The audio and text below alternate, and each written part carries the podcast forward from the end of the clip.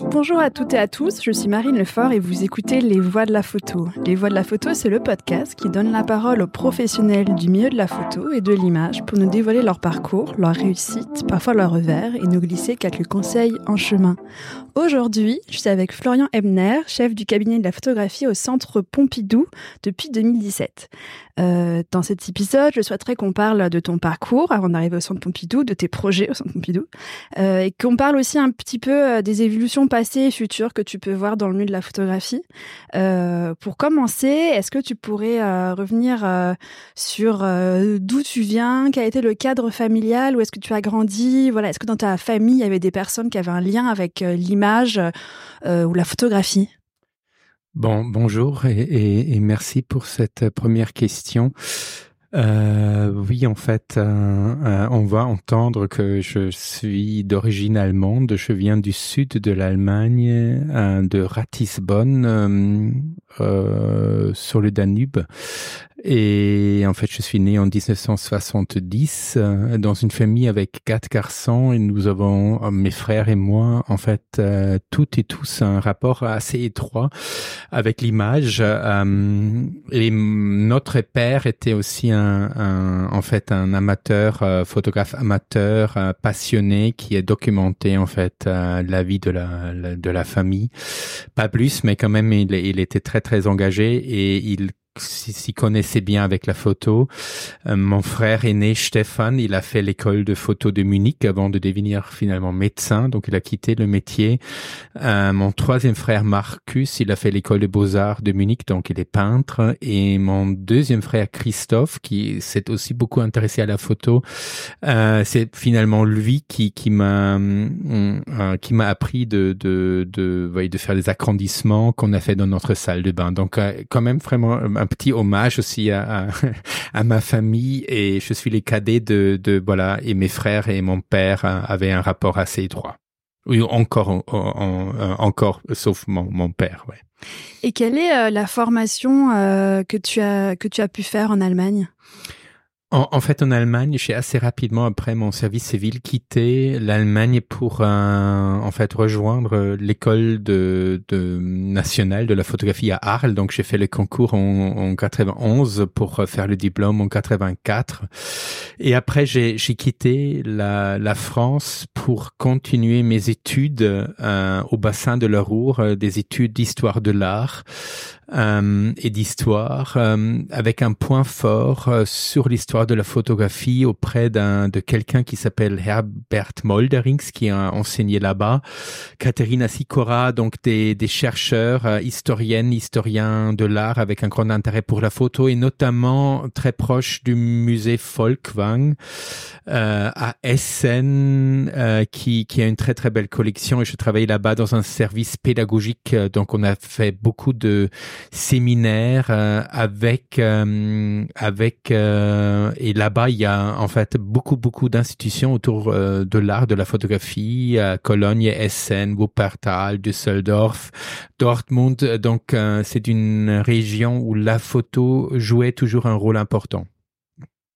Et du coup, quand tu as commencé l'école, l'école de la photographie à Arles, tu souhaitais être photographe.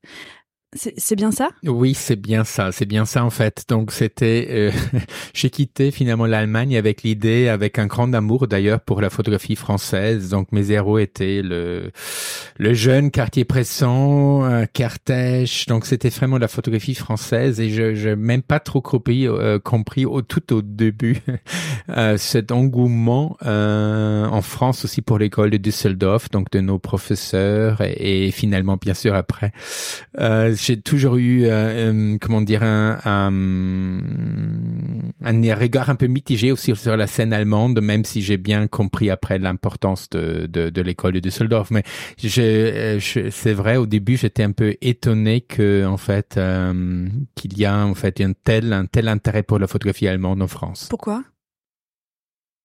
Euh, c'est une bonne question en fait. Moi, j'étais vraiment, ça m'a énormément, euh, disons, quand j'étais vraiment tout tout jeune, hein, à l'âge de 20 ans, euh, euh, la, la, photographie française, comme j'ai dit, notamment le, le, le travail de Cartier-Bresson. J'ai dès le départ beaucoup aimé euh, le caractère euh, assez radical, surréaliste de, de Cartier-Bresson, surtout ses, ses premières 20 ans. et, et pour moi, d'abord, je me souviens très bien que quand j'ai vu en fait les grands de Thomas Ruff et ses étoiles, trouvais ça assez choquant presque, hein, comme j'étais tellement en fait humaniste à ce, ce mm. sens-là. Même si je aujourd'hui j'ai une très très bonne relation avec euh, Thomas Ruff et, et aussi euh, j'adore aussi le, le, travail de Gursky les premières années surtout jusqu'à jusqu'à là euh, jusqu'à 2000. Donc j'ai eu maintenant en fait une compréhension bien meilleure, mais au début c'était vraiment la France qui m'a beaucoup inspiré. Et quel a été un petit peu le, le parcours de passer de, de euh, l'autre côté, euh, enfin voilà, de, de, de, souhaiter être plutôt dans les métiers de la conservation, des musées, euh, après avoir eu cette envie d'être euh, photographe? Comment s'est fait la, euh, le passage? Quels ont été voilà le, le, le cheminement? Euh, à Arles, euh, il y avait, il y a encore, mais il y avait déjà à l'époque une très belle bibliothèque. Et je me souviens d'avoir passé mes soirées, si, si j'étais pas au labo, euh, à la bibliothèque. Euh, et j'ai eu un amour vraiment profond de, de, de l'histoire de la théorie. Donc je me suis dit à un moment, euh, il y a déjà tellement de, de bons et de bonnes photographes. Euh, pourquoi pas en fait poursuivre le plutôt des études autour de l'histoire. Donc j'étais pas sûr si vraiment hum, aussi j'étais toujours un peu hum, comment dire hum, hésitant si si je le courage de poursuivre une carrière euh, d'artiste.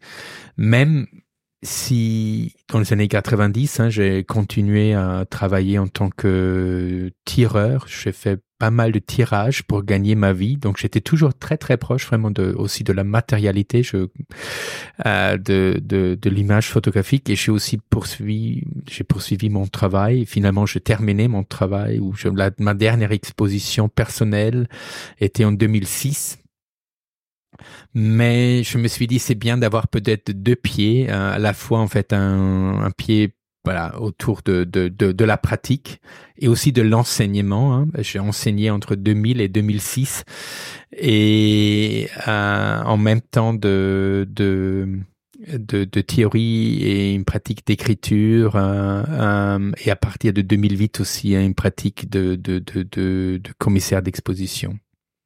Mais d'ailleurs, bah, je, je, je, je, suis toujours encore assez proche hein, de la production. Euh, les, les années, mais à, à Leipzig où j'ai enseigné étaient des années aussi extrêmement importantes et formatrices. Oui, est-ce qu'on pourrait euh, reprendre du coup les, les différentes structures dans lesquelles tu as travaillé avant d'arriver au Centre Pompidou Voilà, euh... ah, voilà. donc Arles euh, jusqu'en 1994, après l'université de Bochum euh, jusqu'à 2000 en même temps, et c'était aussi une période importante, ce travail de pédagogue à, à la collection du Folkwang à Essen. Entre 2000 et 2006-7, euh, euh, donc à l'école de beaux-arts de Leipzig où je travaillais en tant que jeune professeur euh, euh pour la classe de Tim Rautert et pour euh, les études des deux premières années. Et après 2007, j'ai fait un, en fait, j'étais assistant à UTS Kitsen pour son projet Street and Studio pour la Tate Modern. Et 2008, j'ai remplacé hum, un conservateur qui était à l'époque très malade, Ulrich Domreuse, qui heureusement pouvait revenir, mais j'étais dix mois à la Berlinische Galerie de Berlin et entre 2000, début 2009, fin 2000, euh, 2012 euh, au musée de la photographie à Brunswick et entre euh, voilà fin 2012 jusqu'à mi 2017 j'étais conservateur en chef de du, de la collection photo au musée Folkwang à Essen. Voilà et après je, je suis arrivé ici. Et du coup, comment euh, comment a été fait ce choix de de, de venir en France? Comment s'est fait le pareil le, la transition Quel a été le déclic Voilà, comment ça s'est passé de changer de rechanger de pays à nouveau en, fait, bien sûr, c'est trois ans euh, étaient extrêmement intenses à Arles et j'ai gardé aussi une bonne relation avec euh, avec des amis. Hein, euh, euh, avec par exemple Arnaud Giesinger qui, qui est ici en fait euh, artiste et enseignant euh, et professeur à, à Paris Vite et, et, avec Clément Chéroux. Euh, et quand j'ai appris finalement que le poste sera libre au Centre Pompidou, j'ai réfléchi si je j'ose faire ça. mais comme j'ai toujours entretenu et un peu suivi la scène française aussi, qu'est-ce qu'ils ont fait les autres hein, J'ai toujours un peu suivi le travail de, de Bruno Serralong, par exemple, Mathieu Pernaud. Donc, j'ai toujours suivi un peu ce qui se passe euh, en, en fait en France. Euh, à Arles, à l'époque, j'avais invité Valérie Jouve qui a fait vraiment euh, deux jours splendides à, à Leipzig. Donc j'étais toujours en fait euh, euh, aussi essayé de défendre et de présenter la photographie française euh, à l'étranger. et c'est pour ça que j'ai quand même eu une certaine idée du, de la scène française.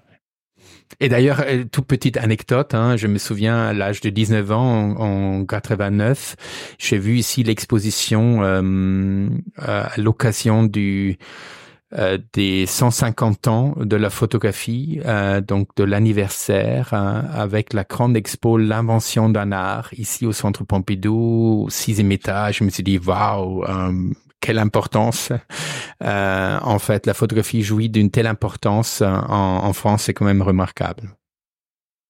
Super. Donc oui, c'est vrai que ça devait être euh, assez assez beau de pouvoir euh, bah, travailler pour cette institution pour laquelle euh, une exposition avait été assez ah, ah, assez important. J'étais j'étais vraiment j'étais vraiment impressionné par par cette exposition et maintenant quand je me souviens avec les pièces récentes à l'époque et aujourd'hui quand on regarde ces pièces sont devenues totalement historiques en quelque sorte la belle pièce mes vœux de d'Annette Messager qui était à l'époque tout récent en fait. Et aujourd'hui, ça fait partie de l'histoire euh, de la photographie du XXe siècle. Donc on voit aussi qu'on vieillit et que le temps passe, mais c'est aussi beau de voir en fait euh, tous ces changements-là. Ça fait maintenant quelques années du coup que que tu euh, travailles au Centre Pompidou, mais quelles ont été un petit peu les les différences que tu as pu voir entre travailler pour un pour un musée allemand ou pour une structure allemande et travailler pour un pour un musée français. Est-ce qu'il y a des choses Alors, c'est vrai que je sais parfois avec les années, on, on voit peut-être moins, c'est en tout cas, on s'est habitué, mais quelles ont été euh, au début les les différences dans la façon de travailler euh, que tu as pu euh, ou tu as dû toi-même t'adapter à, à, ce, à ce nouveau système? Ce, ce, qui est assez en fait euh, aussi un, beau passage euh, finalement, c'est aussi le fait que la collection du musée Folkwang euh, construite par justement Ute Eskelsen qui est une grande dame de la photographie en Allemagne pendant 30 ans, donc une très très belle collection, une des meilleures en Allemagne. Elle est assez complémentaire avec celle du, du Centre Pompidou, c'est-à-dire la photographie moderniste et les avant-gardes des années 20-30 de l'entre-deux-guerres y jouent un rôle important pour donner un très beau, un, très bel exemple. En 93, euh, le Centre Pompidou et euh, le musée Folkwang d'Essen a fait une grande acquisition commune euh, d'une centaine de, même plus, de, de photogrammes de Laszlo Molinowicz. Donc les deux institutions se sont unies pour acquérir ensemble ce, cet ensemble unique d'une très grande valeur aujourd'hui et c'est peut-être la dernière fois que des institutions européennes ont réussi à acquérir quelque chose qui se trouve aux États-Unis pour ramener ça en fait euh, en Europe.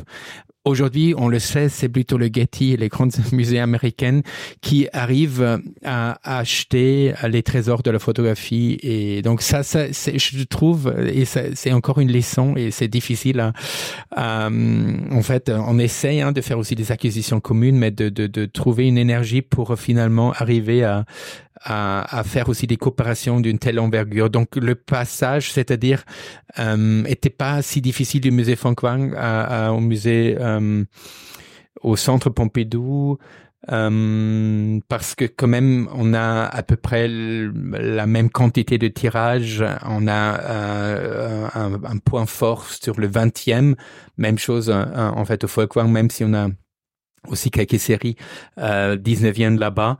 Donc c'était au niveau de, de, de collection, c'était intéressant, euh, beaucoup de nouvelles objectivités, nouvelles visions au, au, au Folkwang, beaucoup de surréalisme ici. Euh, J'avoue, c'était sur un plan personnel plus dur euh, les premières années avec la famille qui restait en Allemagne et c'était pas simple, j'avoue, hein, c'était euh, c'était difficile sur ce plan-là, mais finalement euh, euh, je, je, ouais, je, me sens très à l'aise ici et ça marche très bien aussi sur un plan familial. Euh, je trouve ça aussi intéressant de qu'on qu'on parle vraiment du euh, métier de conservateur au musée du Centre Pompidou. Quel est pour euh, comprendre un petit peu quelles sont les différentes tâches, les différents projets. Euh, et je pense que ce qui peut être assez assez intéressant, ce serait de partir d'une exposition et que tu nous expliques un petit peu quelles sont un petit peu les étapes pour construire une exposition et à peu près combien de temps ou combien de personnes peuvent être aussi comment dire investies dans un projet d'exposition. Ouais. Donc les les les deux grandes euh, activités, c'est finalement euh, poursuivre euh, le travail des collections, conserver ce qu'on a et élargir cette collection. Et deuxième chose, les, les expositions. Donc, on a ici depuis 2014 une galerie de photographie. Euh, donc, on, est encore en fait avec une programmation de deux à trois expos par an euh, gratuits pour le public qui servent aussi comme outil de euh, d'acquisition. Donc, c'est en fait une quand même le souhait d'avoir euh, des, des, expositions photos euh, pendant toute l'année euh, pour être présent avec aussi une réflexion sur la photographie. Et outil, outil d'acquisition, c'est dans quel C'est souvent, c'est souvent en fait des des, des pièces censées d'entrer en collection. Donc ça nous sert à avoir des très bonnes conditions pour acquérir un prix modéré, voire même des dons euh, qui par la suite euh, euh, vont rejoindre les collections. C'est pour ça c'est un super outil et on essaye aussi en même temps de montrer mm, aussi ou de présenter des parties de collection comme on a fait à travers les années. Je rappelle peut-être les, les, les, deux expositions euh, euh, dont Damaris Maouit était le commissaire comme décatrage colonial et, et euh, photographie armes de classe où on a justement euh, travaillé sur la collection Boucret. Donc c'est un outil pour à la fois présenter la collection mais enrichir la collection et euh, et pour voilà pour les autres projet qu'on a.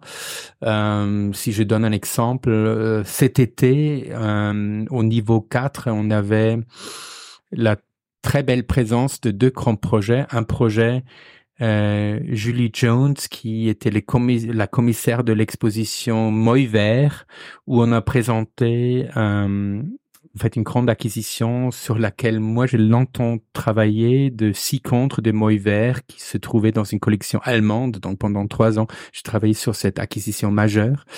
Et euh, l'autre projet était un, en fait euh, aussi un, un, dialogue intéressant entre l'œuvre de Lynn Cohen, euh, photographe canadienne déjà décidée, et Marina Gadonex, photographe française, pour laquelle euh, l'œuvre de Lynn était une expérience décisive. Donc, c'est un projet, vous voyez, que, qui se prépare euh, euh, bien sûr bien en amont, mais tout d'un coup, on a eu la chance avec tout ce changement de calendrier encore dû au Covid, de la présenter au niveau 4 et pas seulement la galerie photo, euh, sur vraiment 600 mètres carrés et de, de, de voilà de d'à la fois montrer l'histoire et la production contemporaine en même temps.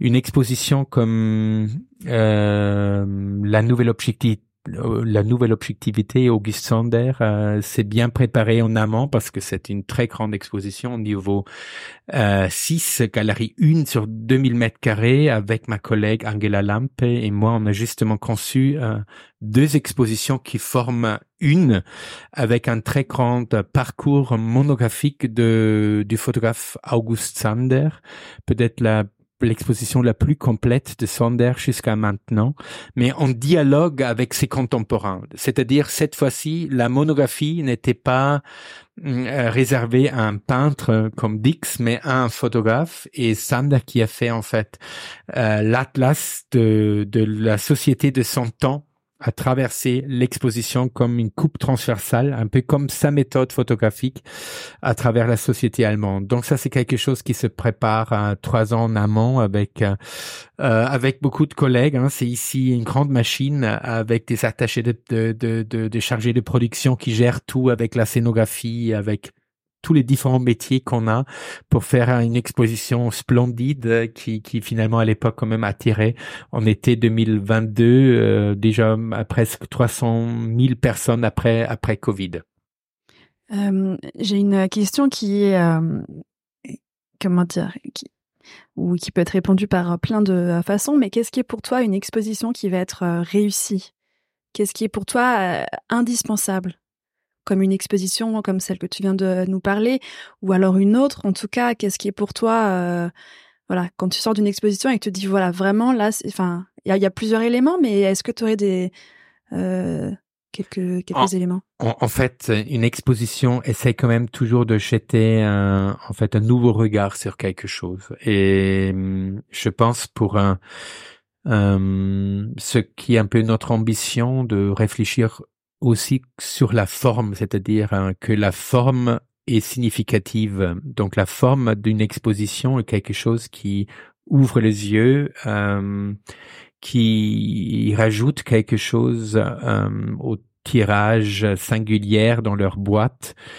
Euh, donc euh, que les la forme, par exemple en fait, euh, ce qu'on a essayé avec euh, l'exposition de Gaston Paris, en fait en coopération avec Michel Friso, on a justement essayé de réfléchir sur un dispositif qui qui montre hum, en fait les différents enjeux, les différentes générations de tirages, les différentes fonctions autour d'un tirage, le passage du tirage sur la page imprimée, sur un, en fait les aussi les différentes formes d'interprétation d'une œuvre et de trouver pour cela une forme significative. C'est-à-dire l'expo n'est pas tout simplement quelque chose qu'on accroche euh, euh, dans l'espace, mais de, à travers la forme de réfléchir sur une interprétation qui devient vraiment palpable et présente euh, au-delà des, textes d'introduction.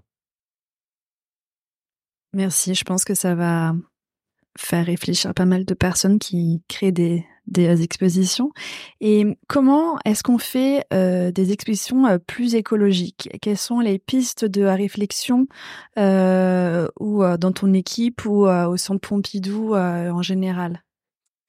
Euh, oui, en fait, c'est une bonne question. Donc, il y a, euh, c'est vraiment une question qu'il faut se poser et euh, bah, pour un, grand problème pour les expositions, ce sont le transport. Justement pour euh, Sander, on a réfléchi sur une méthodologie de parler sur cette œuvre et de renoncer peut-être à avoir le prêt de Houston et le prêt de Montréal et le prêt voilà de de en fait des um, tirages les plus beaux un peu repartis dans le monde entier. Donc on a essayé de se concentrer sur quelques prêteurs, mais ça a quand même très très bien marché pour uh, décliner un peu notre idée autour de cette œuvre. Donc uh, c'est sûr que pour les qui viennent, le travail avec la collection est quelque chose d'important parce qu'on n'a plus le euh, les moyens de faire voyager en fait euh, euh, dans des caisses climatisées, dans des vols cargo, des, des, choses. Voilà, ça c'est certainement une chose. L'autre chose est de réfléchir sur la sur la scénographie. Pour vous donner un exemple. J'étais aussi un des deux commissaires avec Marcella Lista de l'exposition de Hito Steierl où, où l'artiste a justement opté après le Covid de de recycler en fait euh, la scénographie de l'exposition précédente de, de Christo. Euh, Jeanne euh, et Christo, Jeanne, euh, oui, euh, je, je, réfléchis sur les deux noms, mais c'est ça bien, donc sur l'expo Christo qui a eu lieu en Galerie 2 euh, et finalement, elle a pratiquement adapté la scénographie. Elle a juste euh, enlevé deux murs, rajouté deux autres, mais 80% de l'exposition était justement cette scénographie-là. Donc ça, ça, son, ça, ça peut aussi, sur un plan conceptuel, être un enrichissement d'avoir en fait euh, cette réflexion sur les sur les scénographies existantes, de, de, de réfléchir sur en fait, de d'en faire partie intégrale de la réflexion.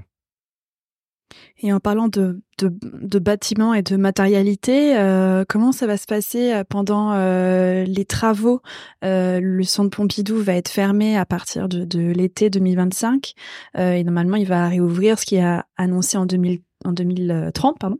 Euh, voilà, quels sont comment vont être euh, les projets et euh, et voilà comment vous allez vous organiser. Enfin, l'équipe va s'organiser et les expositions euh, vont avoir lieu. Enfin, voilà, dans quel espace. Ouais. Donc on aura peut-être encore l'année prochaine une petite surprise concernant la photographie. Ben, on travaille sur ça. Euh, c'est sûr que euh, pendant la fermeture, la photo, euh, on aura des, des projets euh, pour des expositions itinérantes dans les satellites. Hein. On, travaille en ce moment sur un projet pour euh, le Centre Pompidou Shanghai.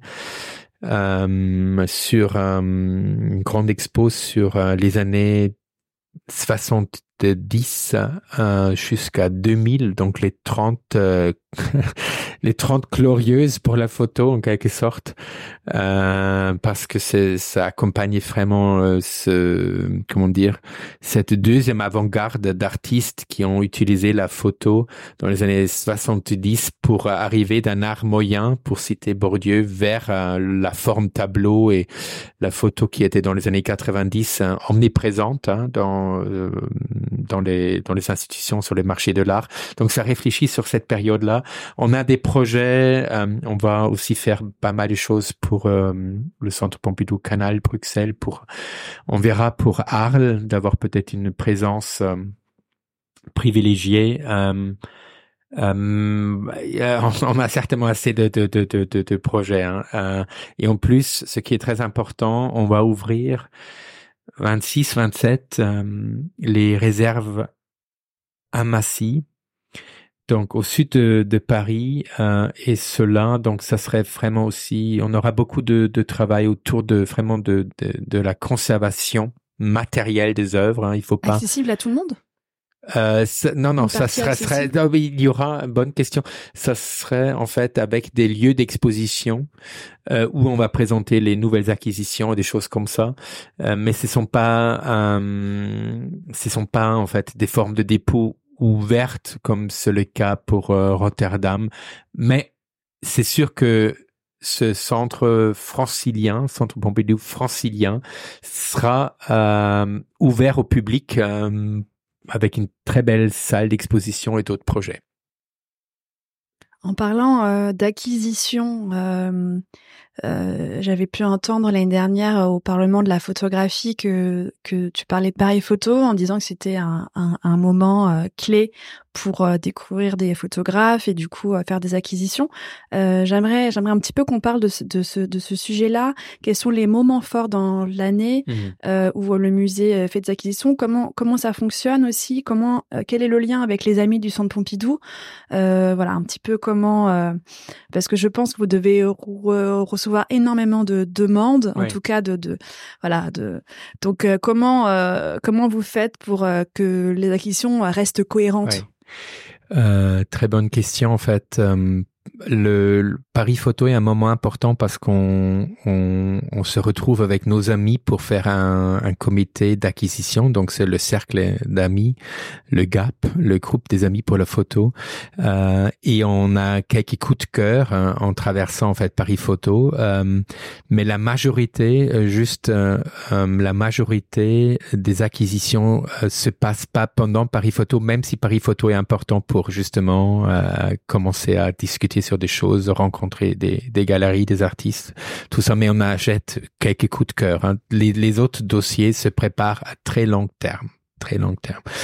Et euh, donc les acquisitions pour nous, c'est surtout aussi une question d'interprétation, c'est-à-dire on regarde notre collection, euh, on voit en fait euh, les points forts et les points faibles et on réfléchit qu'est-ce qu'on peut encore faire pour pour un fermer ou pour un et voilà pour euh, pour combler des lacunes pour les points faibles. Il y a aussi des choses qu'on peut plus faire. Il y a des choses qu'on peut encore bien faire. Euh, et qu'est-ce que vous ne pouvez plus faire? Euh, Par exemple, je, je pense qu'une certaine photographie américaine euh, en couleur, euh, l'œuvre de William Eggleston, par exemple, en fait, c'est son, il y a tellement de collections dans le monde entier qui, qui ont William Eggleston. Euh, si on n'a pas de dons hmm, ça serait difficile pour nous. On a d'autres lacunes qu'on peut qu'on peut encore fermer. Voilà, donc ça dépend un peu de de, de la situation du marché, des euh, et de, de voir ce qui est vraiment nécessaire pour nous, hein, la, la photographie, comme je dis, de l'entre-deux-guerres et, et, et ça fait partie de euh, en fait des, points forts de notre collection aussi en peinture, hein, les années 20, 30, l'art moderne, ça fait partie du Centre Pompidou. On a une très belle collection. On est en train de fermer une lacune qui est justement la photographie japonaise de ce, moment-là. Donc euh, nous avons cherché, nous avons trouvé une mécène, une galerie et on essaye de, voir de fermer cette lacune. Donc ça, c'est encore possible c'est plus difficile pour la photographie futuriste, par exemple. En fait, voilà, juste, je suis maintenant très détaillé. Euh, on a fait maintenant. Parce que futuriste, parce que c'est parce que les coûts sont très élevés? Sont, sont très élevés. Voilà, il y a très peu de choses sur le marché, donc mais euh, donc c'est c'est un peu le, la situation de d'interpréter une collection qui qui mm, Alain Sayag a fait beaucoup pour euh, justement l'entre-deux guerres. On essaie de renforcer encore ce, ce point fort. Et euh, autre chose, on regarde un peu aussi la photographie d'auteur, la photographie européenne, où on a encore des lacunes. On a par exemple de d'un d'un d'un d'un photographe tellement majeur euh, comme Joan Foncuberta. On avait juste deux pauvres tirages en collection, donc on a maintenant construit tout un, scénario pour acquérir une série majeure qui est Fauna et d'avoir vraiment toute la série ici pour avoir vraiment un point fort hein. euh, parce que je, je, considère cette série vraiment assez assez importante et significative pour les années 80. Chaque achat a son histoire, mais euh, majoritairement ou, ou alors en, en pourcentage, c'est plutôt euh, vous êtes plutôt vous passez par des galeries, euh, par des ayants droit ou plutôt par euh, les photographes directement ou, Enfin voilà un petit peu comment comment chaque, chaque histoire est individuelle. Euh, donc euh, par exemple avec Joan Foncuberta, on se connaît depuis longtemps, donc ce sont des choses qui passent vraiment directement entre artistes et institutions. Et pour d'autres, on passe bah, bah, par la galerie parce que c'est important aussi de, de soutenir la galerie. Mais finalement, comme nos comme je dis, nos dossiers se construisent depuis longtemps. on a aussi de relations étroites avec beaucoup d'estates, beaucoup d'artistes. Donc, euh, euh, chaque chaque histoire est, finalement est individuelle. Ouais. Et c'est sûr que aujourd'hui, les galeries doivent peut-être aussi. C'est devenu pas pas facile pour les galeries, mais parce que aujourd'hui, à, à l'ère de l'internet, il y a une telle visibilité hein, de, de, de euh, des différentes euh, auteurs. Euh, c'est autre chose sur les années 70-80 quand ils ont présenté. En même temps, je sais qu'il faut qu'il faut soutenir le, leur leur leur travail.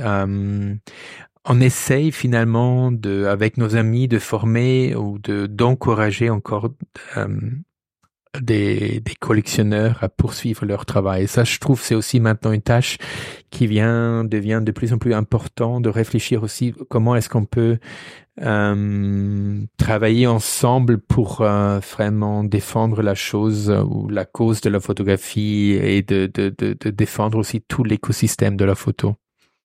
Et euh, quelles sont un peu vos, vos pistes de réflexion pour euh, pour, euh, pour soutenir ce, cet écosystème? Bon, ça serait déjà de de d'avoir un de garder la visibilité de la photo photographie dans nos accrochages, de dire la photo, c'est sûr que ce sont plus les années 90 et il faut pas se, se tromper sur ça. Et je pense que les galeries doivent devenir aussi un peu plus réalistes par rapport à leur estimation de prix. C'est plus cette situation-là. Il faut plutôt voir maintenant de, de construire ensemble, euh, ou de consolider un peu le marché. On est, on est en étant un peu plus réaliste sur le prix. À mon avis, euh, c'est aussi une histoire que des artistes doivent accepter qu'on est qu'on n'est plus dans cette situation-là. Donc euh, c'est un un, un, ouais, un, travail à long terme. Et est-ce que vous achetez euh, parfois en maison de vente?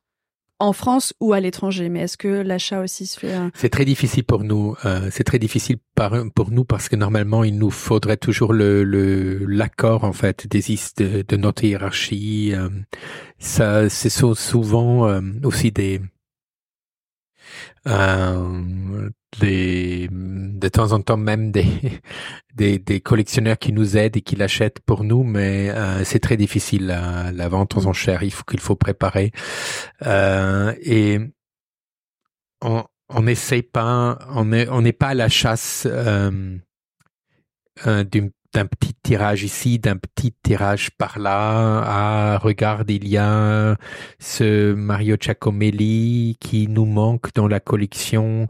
Donc on achète et on se rend compte que c'est en fait un tirage deuxième génération, mais on essaie plutôt de construire quelque chose à plus long terme avec ces estates et de voir euh, ou avec les galeries qui les représentent. Donc c'est plutôt un travail à long terme que de la chasse de l'image singulière. Même si je sais qu'aujourd'hui, on peut quand même trouver pas mal de choses pas chères sur le marché. Et est-ce que vous avez des, euh, est-ce que euh, je crois du coup que c'est deux fois par an les acquisitions. Euh, Est-ce que toutes les acquisitions du centre Pompidou se font euh, au même moment? Est-ce que c'est En effet, on a d'ailleurs demain notre comité d'acquisition où on présente un jury officiel, où on présente un jury officiel les projets. Et c'est cette institution, donc c'est vraiment une procédure légale. Il faut il faut passer par cette commission qui vraiment veille à ce que les prix ne sont pas euh, sont vraiment en fait correspond à leur valeur, qu'il n'y a pas mm. de copinage. Donc c'est vraiment un travail très sérieux. Je trouve ça en France euh, vraiment sérieux et bien fait. Donc euh, que tout cela est toujours bien discuté à travers le comité des conservateurs et des conservatrices et par la suite euh, euh, avec euh, le jury officiel du comité d'acquisition. Et dans ce jury, c'est c'est du coup des, des professionnels du... Des professionnels, ouais, des, des, des représentations d'autres institutions culturelles, des personnages du milieu, de l'art, voilà. Ah, oui, effectivement, c'est euh, c'est intéressant. Donc, c'est un long chemin pour que. C'est un long chemin. C'est un long chemin. C'est un long chemin. On n'a pas la même force de frappe comme les comme les collections privées, c'est sûr. Donc, on a, il faut pour nous, c'est pour ça, il faut construire les choses euh, bien en amont et il faut voir euh, trouver des mécènes. Voilà. Donc, c'est un travail euh, à longue haleine en fait, les acquisitions. Ouais. Euh, j'ai une question qui est voilà qui, qui, est, qui est une grande question. C'est est-ce que euh, est-ce que tu as pu est-ce que tu aurais des, des, des, choses à nous à nous à nous dire sur les évolutions que tu as pu voir euh, depuis que tu es conservateur, enfin depuis que tu travailles au Centre Pompidou et est-ce que tu peux apercevoir euh, dans le dans le milieu de la photographie voilà, donc c'est une, c'est une question, à chaque fois je le, je le, je le précise, mais qui est une grosse question, donc tu peux vraiment le prendre par le book, par le, par l'angle que tu veux. Donc un petit regard sur le passé et puis un, voilà, euh, en tout cas aussi un, un, un petit coup d'œil aussi sur euh, le futur. Mmh. Euh, oui, c'est en effet une grande question. Donc, si je si je rappelle euh, ces années 90, hein, qui étaient fin années 80, 90, la photographie était omniprésente, euh, les prix sont explosés, Cindy Sherman, Jeff Wall, Gursky, dans, dans toutes ces grandes figures là. Euh, aujourd'hui, la photographie est certainement devenue quelque chose qui n'est en, comment dire, un peu en défensive, disons comme ça. Bah, tout le monde parle aujourd'hui, hein, en fait, de l'intelligence artificielle, des NFT, euh, et je pense, je pense que c'est très important que le milieu de la photo euh, ne se comment dire ne ne se ferme pas euh, devant tous ces tous ces développements. C'est-à-dire il faut euh, il faut en tout cas éviter euh, l'idée que Maintenant, hmm, la photo est, quelque chose euh, comme une technique historique, un, peu une cabinet d'art graphique ou l'eau forte du XXe siècle, mais que de, vraiment de, de, de, voir comment en fait la photographie peut réfléchir sur notre temps. J'ai parlé en fait d'une artiste, Hito Steil, euh, que j'ai exposé en fait à la Biennale de Venise en 2015 et c'est un travail qui, qui a une telle radicalité, une telle intelligence d'interroger en fait les images qui circulent, les images partagées, le numérisme, euh, le capitalisme numérique et j'ai pas encore trouvé ça dans le milieu de la photo de réfléchir de la même qualité sur euh, sur sur sur ces images d'aujourd'hui. Et J'essaye quand même, hein, je continue. On a ce, projet Capital Image de Estelle Blache qui est Armin Link installé à, la galerie photo. Donc d'encourager toutes les recherches autour dans, sur ce terrain, sur ce terrain incognita qui qui qui, qui est euh, est l'intelligence artificielle, les algorithmes et de la façon dont ils euh, déjà contrôlent notre vie. Donc euh, plutôt s'ouvrir sur cela euh, au lieu de, se fermer de, de, de, devant en fait euh, l'avenir. Et encore une chose, je crois, euh, pour le jeune photographe, je crois que c'est quand même intéressant de voir qu'est-ce qu'on peut apprendre de l'histoire pour l'appliquer, le projeter sur notre présent. Euh, comment, qu'est-ce qu'on peut apprendre, par exemple, en fait, des artistes des années 70 qui ont justement euh, cette deuxième avant-garde qui, qui, qui ont utilisé la photo pour documenter leur performance, tout ça? Donc, il y a des, des jeunes artistes. Hein, euh, je crois une, un artiste à l'école de Lausanne, très jeune, français, Augustin Ligné, euh, qui, qui, qui, qui, qui vraiment prend un peu les les stratégies un peu subversives des artistes des années 70 pour euh, pour l'appliquer à notre présent numérique. Et je trouve ça c'est quelque chose qui, qui, qui pourrait être super inspirant de de, de réfléchir qu'est-ce qu'on peut apprendre de l'histoire pour euh, poser cette question dans le contexte aujourd'hui. Et ça, je crois, c'est une grande chance pour euh, développer encore des, beaucoup de, de, de, de travaux passionnants pour pour pour notre temps présent ma dernière question, mais du coup là tu viens de, de, nous donner déjà pas mal de pistes. C'est est-ce que tu aurais des conseils pour euh, pour des photographes Mais voilà, là tu viens déjà de nous donner euh, des éléments, mais et pour des conservateurs, pour des personnes qui voudraient travailler, euh, bon idéalement au Centre Pompidou, mais en tout cas dans une institution. voilà, est-ce que tu aurais des conseils pour ces pour ces deux publics-là, pour des photographes et pour des futurs commissaires d'exposition bah, peut-être ça, en fait, ça va dans, dans cette même direction que je viens de dessiner. Je pense, euh, euh, je pense, ça serait intéressant de de euh, de regarder l'histoire, pas par l'obligation, il faut connaître l'histoire, mais de regarder l'histoire et voir quand est-ce qu'il y avait en fait des moments de, de grande force innovatrice euh, et de voir qu'est-ce qu'on peut apprendre de ce moment-là pour pour pour le pour la face contemporaine. Je crois j'aime aussi tellement la photo et d'être aussi un conservateur de photos et je pense aussi mes collègues euh, le font aussi, hein, Julie, Damaris, Olga et les, mes collègues qui, qui travaillent ici. Euh, D'ailleurs, c'est une super équipe. Hein, je continue avec Liliana, et Flavie et Véronique, euh, avec Paul et, et, et, Mathias de, de, de chargés de recherche en ce moment. Nous sommes vraiment euh, une super belle équipe et je crois ce qui est intéressant finalement pour nous, c'est on ne vit pas dans une seule chambre le contemporain ou les années 30, mais on vit en fait dans une grande maison avec beaucoup de chambres. Et c'est toujours un peu plus intéressant de vivre dans une grande maison avec beaucoup de chambres que juste dans, un, dans une seule chambre. Et c'est ça qui est intéressant avec la photo, qu'on est tellement en fait à la fois euh, dans l'histoire, même dans plusieurs décennies, plusieurs mouvements, euh, styles, technique, vision, et c'est ça qui est tellement inspirant. Et voilà, peut-être c'est le conseil de justement quand on est dans le présent, de, de comprendre le présent aussi à travers l'histoire. Échanger avec les autres pour euh, s'enrichir dans sa pratique. Merci beaucoup, merci Florian pour cet échange euh, très riche où tu nous as, voilà, on est revenu sur ton parcours, sur ce que tu fais au Centre Pompidou, sur euh, aussi un petit peu euh, des conseils et le futur que tu peux avoir en tout cas dans cet écosystème. Merci beaucoup et à bientôt. Bon, merci. Au revoir. Au revoir. Merci d'avoir écouté Les Voix de la photo. Pour faire connaître le podcast à plus de monde, je vous invite à laisser un commentaire et 5 étoiles sur Apple Podcast. Si vous voulez me faire part de vos remarques, m'indiquer des personnes que vous souhaitez entendre ou en savoir plus, vous pouvez me suivre sur les réseaux sociaux, sur Instagram, LinkedIn et Facebook. À très bientôt!